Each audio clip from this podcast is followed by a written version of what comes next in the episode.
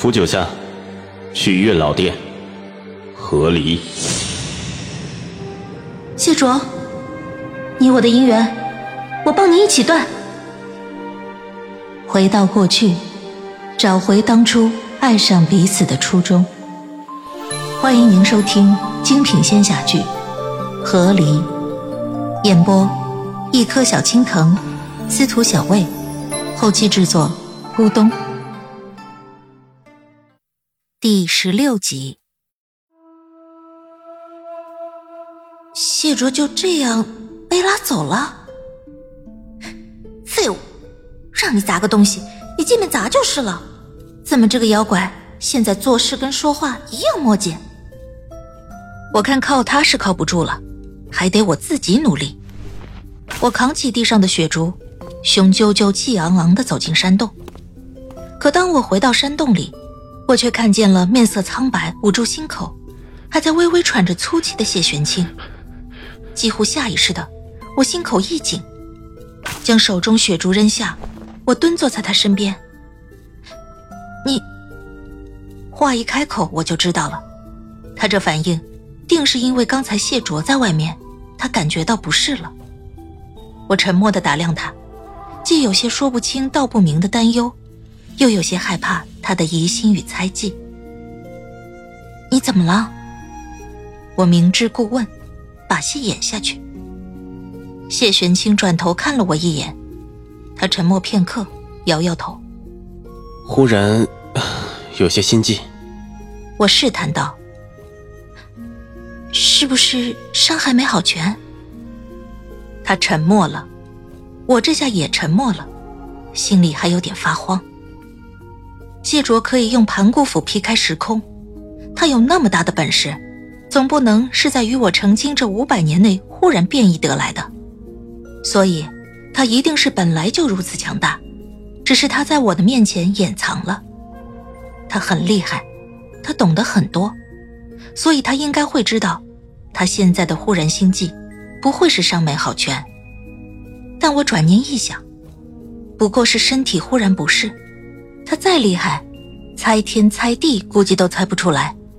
五百年后的他，会疯狂到用盘古斧劈开时空，只为来斩断我与他的姻缘吧？毕竟，在现在这个时间点，这个谢玄清还是一个我表白他都会拒绝的妖怪呢。你肯定伤得很厉害。我故意引导他。伤你的到底是什么人呀？说实话，即便是现在，我也不知道当年打伤谢卓的到底是什么人。毕竟我以前也没有觉得谢卓有多强，可现在看来，我一愣，后知后觉的发现，自己似乎问到了一个很了不得的问题：谢卓这么厉害，那他到底是被怎样逆天的敌人打伤的？放眼整个昆仑的仙人，怕是连西王母都做不到吧？那么强的敌人在暗处，我忽然有些忐忑了。我打量着谢玄清，果不其然的看见谢玄清沉了脸色。他按着心口，若有所思着。但片刻后，他似乎察觉到我的目光，然后就像被我从思绪里面拉出来了一样。他盯着担忧又不安的我，抬起了手，用指腹放在了我的唇角，然后轻轻拉了拉。我嘴角被他拨出一个弧度，他说：“别担心，笑一笑。”笑一笑，多熟悉的三个字。每次吵架后，谢卓都会这样和我说。一开始我会被他的举动弄得不好生气，到后来，次数多了，我便也对他这个动作和这句话冷漠以对了。而此时，看着脸色还有点苍白的他。我到底是拉扯着唇角，配合出了一个微笑。他看着我的微笑，目光也微微柔和。我定了定心神，真的放下心来。也是，我这不都和他过了五百年了吗？也没什么事。想来那个暗处的强敌，应当是被谢卓给解决掉了。但既然有这么个人，那这次他身体的不适，我就尽情甩锅到那个人身上就是。你的伤定还没好全。他再次开口安慰我：“没事，休息会儿就好。”他以为我在担心他的身体，其实我只是在担心他会不会发现端倪，并且，我今天来的目的就是不能让他休息。我张了张嘴，欲言又止。我犹豫了，却也在这一瞬间忽然理解了，理解谢卓为什么昨天会被拉着逛了八条街。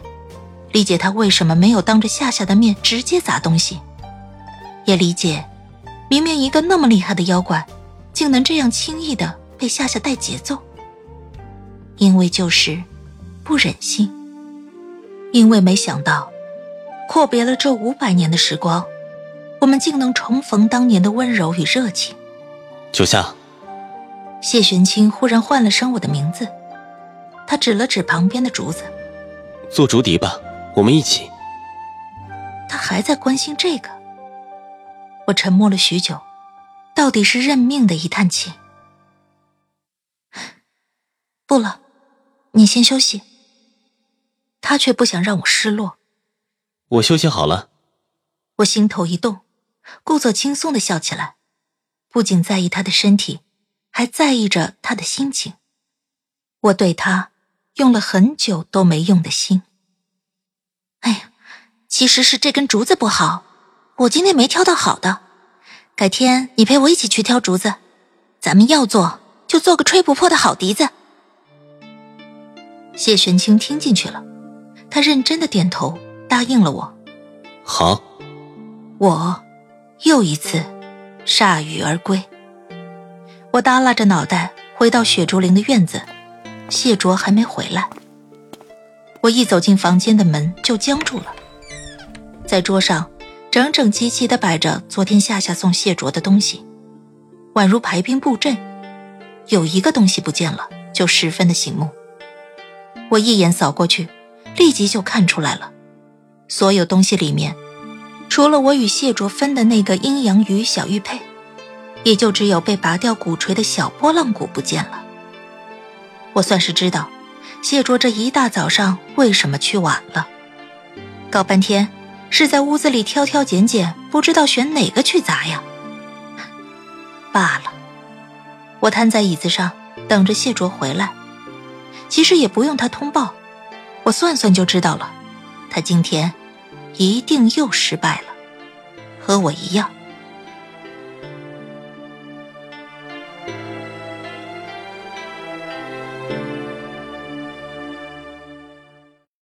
亲爱的听众朋友，本集已播讲完毕，感谢您的收听，欢迎订阅，我们精彩继续。